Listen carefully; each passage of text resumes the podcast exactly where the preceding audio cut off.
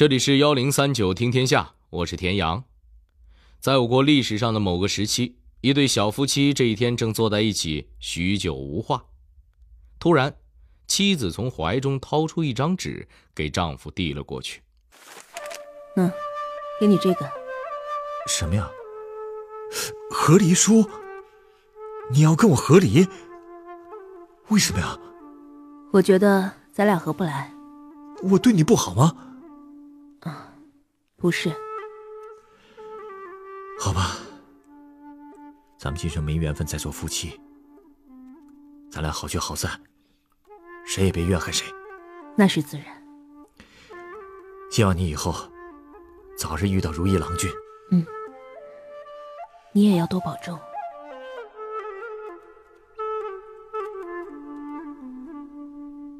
听到这儿，您估计会问了：这是哪个朝代的姑娘如此大胆，居然主动提出离婚，而且男方居然就这么轻易的答应了？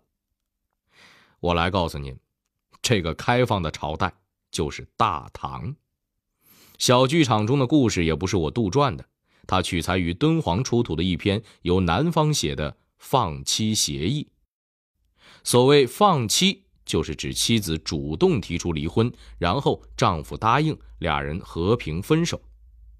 这种事儿放在很多朝代是难以想象的。那么问题就来了，大唐为何如此特殊呢？唐代女性的地位是高还是低？大唐宫廷之中为何改嫁之风盛行？男权为主流的社会，对女性又有哪些苛刻的要求呢？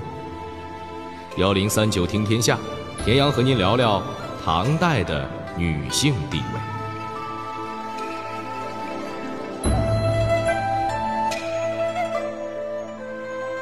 关于唐朝女性地位到底是高是低，各路学者也是众说纷纭，当然各家的切入点也不一样。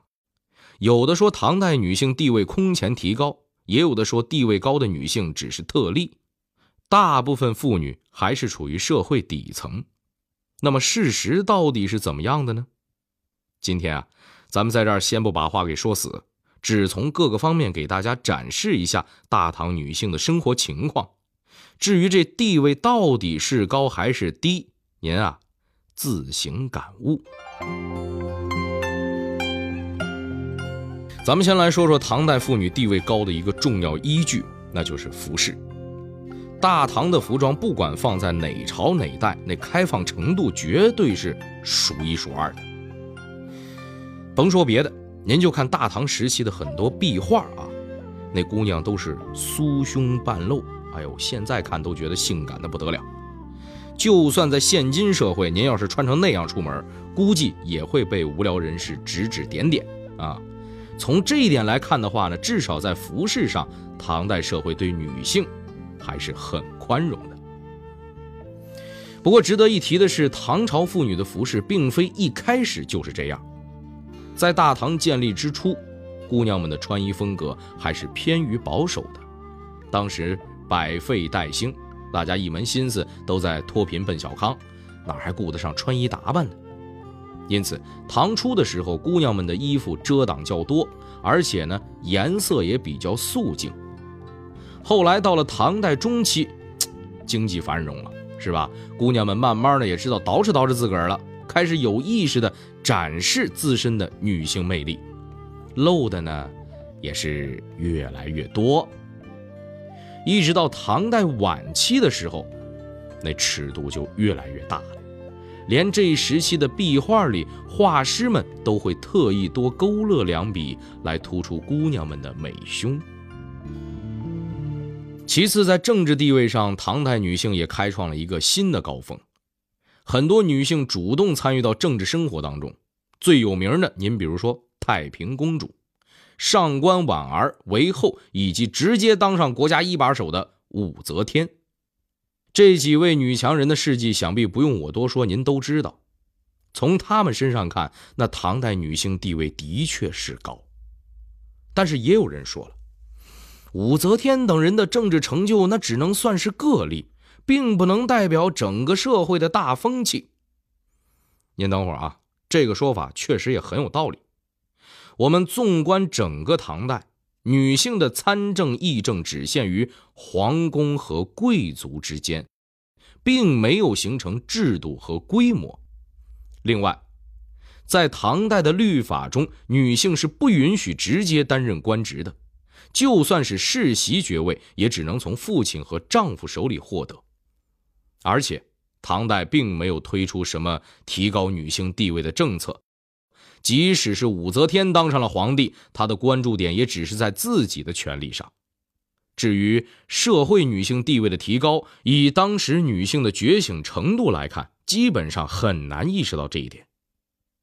普通平民百姓家里的姑娘，日常做的最多的还是洗衣做饭带孩子。因此，光凭几个特例就说整个唐代都是女性的天堂，似乎这说法也说不大过去。如此说来，唐代女性的政治地位并没有得到整体的提高。那么，在家庭生活中，她们的地位又有哪些变化呢？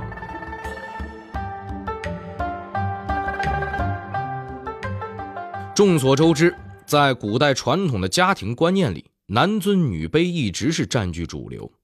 因此，在咱们一般的概念里啊，古代只有男人休妻，很少有女人不要自个儿丈夫的。就算是丈夫死了成了寡妇，也要为自己的男人守节，名节比什么都重要。但是在唐代，女人是可以离婚和改嫁的。这种自由的风气最开始是从大唐皇室内部流传开来的。唐代公主离婚和改嫁之风盛行，从唐高宗到唐肃宗时期。光改嫁的公主就有二十七个，其中二十四个是二婚，还有三个那是三婚，几乎占了大唐公主比重的三分之一。要这么算的话，这大唐皇室的离婚率还是挺高的呀。比如女强人太平公主，她的第一任驸马是薛绍，薛绍死后，她又嫁给了武攸暨。另外。唐代的公主不仅把离婚当做家常便饭，连出轨和偷情都是常有的事情。像是有名的高阳公主，她跟房玄龄的儿子房遗爱成亲之后，又跟辩机和尚搞在一起，可谓是给房遗爱头上涂满了绿漆。但是高阳自个儿还跟没事人一样，该出轨出轨，该谈恋爱谈恋爱。完全没觉得有什么不合适。再比如房灵公主，不但背着老公跟别人偷情，而且这个偷情对象还是有家室的，人家的老婆是李世民弟弟的亲闺女。这在儒家伦理观看来，简直就是道德的沦丧。但是人家自己却是该怎么过就怎么过。您琢磨一下，这公主们都如此大胆。底下的姑娘们自然也慢慢的跟着效仿，先是官员家的女眷开始提出离婚，到后来连平民都有离婚的了，有的姑娘甚至还会主动跟丈夫讨要和离书，要求离婚，以便追求新的幸福。但是值得一提的是，平民百姓离婚的情况毕竟还是少数，公主们因为出身皇室，财大气粗，家底儿够厚，因此离婚再嫁。也不是什么大不了的事情。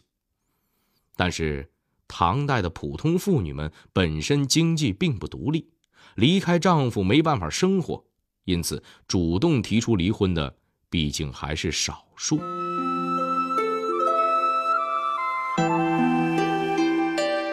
如此看来，至少在唐代宫廷之中，妇女地位还算是比较高的。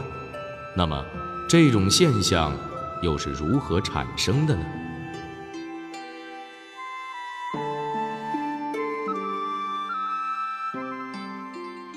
一方面是受当时北方少数民族的影响，李唐王朝本身就是关陇贵族出身，也就是陕西关中和甘肃陇山一带，这里以前有很多少数民族聚集，因此李唐家族的人多多少少有着少数民族血统。这也是大唐民族政策开明的原因之一。这种各民族常年的通婚和混居，也让李唐王室接受了很多不一样的胡文化。比如，作为北方游牧民族，妇女不用整天待在家里，她们可以出来打猎、采野果，经济独立，不用依附丈夫，因此他们的地位就相对高很多。在社会上呢，可以参与政事；在家庭中，可以管教丈夫。另外，在游牧民族的文化中，封建礼法对他们的影响很小。他们遵循的是一种收继婚的传统，比方说，老爹死了，儿子可以娶和自己没有血缘关系的后妈；哥哥死了，弟弟可以娶嫂子。总之，就是肥水不流外人田。因此，手足相残、叔嫂乱伦的情况，在北方少数民族之中时有发生。而李唐王朝很好的继承了这一点，像咱们熟知的李世民玄武门之变弑兄杀弟，李治娶了自己小妈武则天当老婆，唐玄宗李隆基强娶了自己的儿媳妇杨玉环，等等等等类似的事情，那是屡见不鲜。而且，他们自己还觉得没什么大不了的。您想想。在这样的大环境下，唐代宫廷的妇女们能有多守规矩呢？因此，她们普遍贞操观淡薄，追求自由和平等。另外，再加上这一时期的宗教推动，之前咱们说过，唐代崇尚道教，追求的是逍遥自在；后来武则天时期推行的佛教，佛家讲求的是众生平等。不管是哪一个教派。都不搞儒家礼仪廉耻那一套，结局自然也就可想而知。不过，虽然唐代公主们地位相对较高，但是普通百姓地位还是比较低的，这又是为什么呢？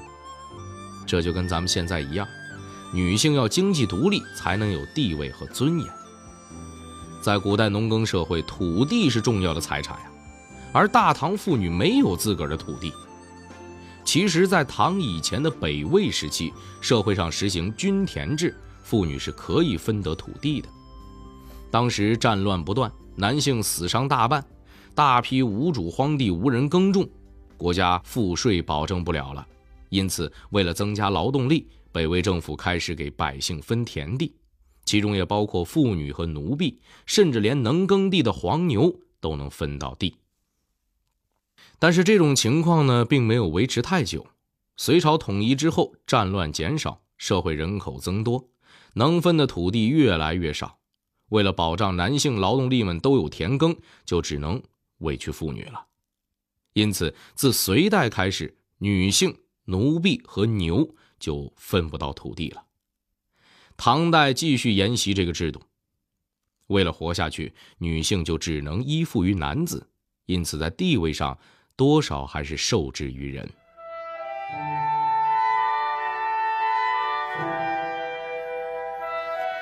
不过再怎么说，大唐也是父系社会，站在父兄的角度上来讲，还是希望自家的女眷们端庄贤淑的。那么，李唐皇室对自家的公主有着哪些规矩呢？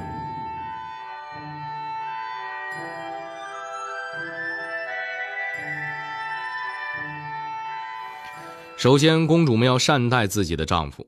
所谓出嫁从夫，要对驸马好，不能仗着自己公主的身份辱骂和侮辱丈夫，不然就要受罚。比如唐中宗的女儿宜城公主，就是个出了名的野蛮媳妇儿。据说她在婚后发现自己的驸马和婢女眉来眼去，立刻就妒火中烧，把那个婢女的耳朵和鼻子都给割下来了。然后还把驸马的头发剪得跟狗啃的一样，赶出门，让他被下属们嘲笑。这事儿后来被皇帝知道了，暴脾气的公主惨被降级。其次，唐代的帝王们会要求出阁的公主们出嫁之后找准自身定位，要把自己当成别人家的儿媳妇，孝敬公婆和丈夫的其他亲戚。唐玄宗有个闺女万寿公主。嫁人之后，每次回娘家，他爹都要在耳边叨叨半天，叮嘱女儿一定要对驸马好，千万别像太平公主和安乐公主那样聘集司臣，混乱超纲。万寿公主每次听的耳朵都要起茧子了。有一次，万寿公主的小叔子生病在家，按说小叔子生病总轮不到做嫂子的照顾吧，因此。万寿公主就美滋滋的去看戏了，结果被老爹宣宗知道了后，对她是好一通责骂。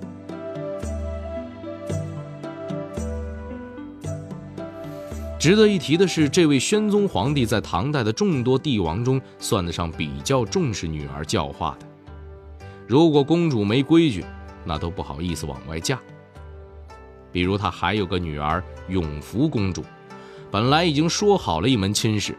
结果快到日子了，突然又给取消了，理由是永福公主在跟老爹宣宗皇帝吃饭的时候，因为一点小事儿发脾气，把筷子给掰折了，结果把宣宗气了个半死，觉得闺女如此暴脾气，实在不适合出嫁去霍霍人家驸马，于是临时换成了另一位性情更加温顺的公主。哎呀，这么一想，如此为驸马着想，当真称得上是中国好岳父啊！此外，为了整顿公主随意离婚改嫁的风气，他还特意下诏，凡是有孩子的公主，就算丈夫死了，也不许再改嫁。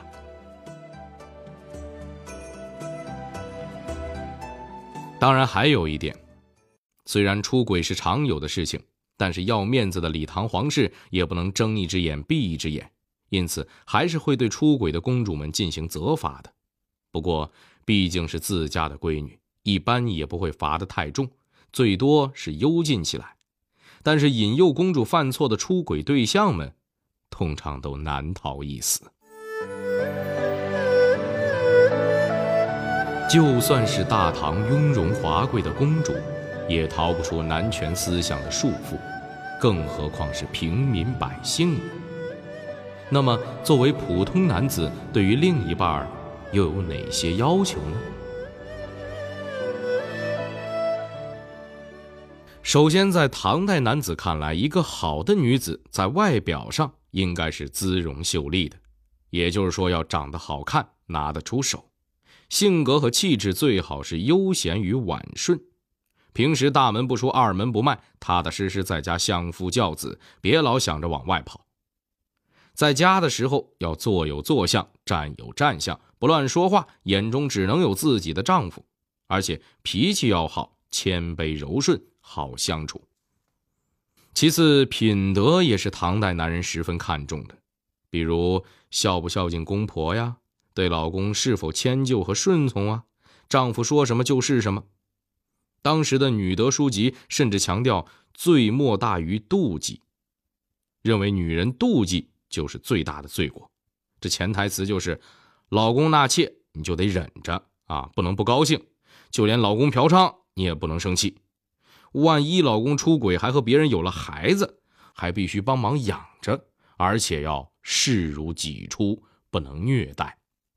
当然了，就算以上都能做到，也不能算是完美太太。因为唐代男子还要求理想中的另一半德才兼备，所谓“女子无才便是德”的说法，在唐代可行不通。唐代女子不仅要读书接受教育，而且最好能帮着教育孩子，给丈夫分忧解难。另外，学有余力的最好您再学一门乐器，这样老公下班回来累的时候，您给吹个小曲儿助助兴，解解乏。哎，听我说到这儿啊，估计听节目的个别女同胞们都要发火了。不过话虽如此，但这毕竟啊，听好了，只是唐代对于理想女性的要求，一定程度上呢是唐代男人们的美好幻想。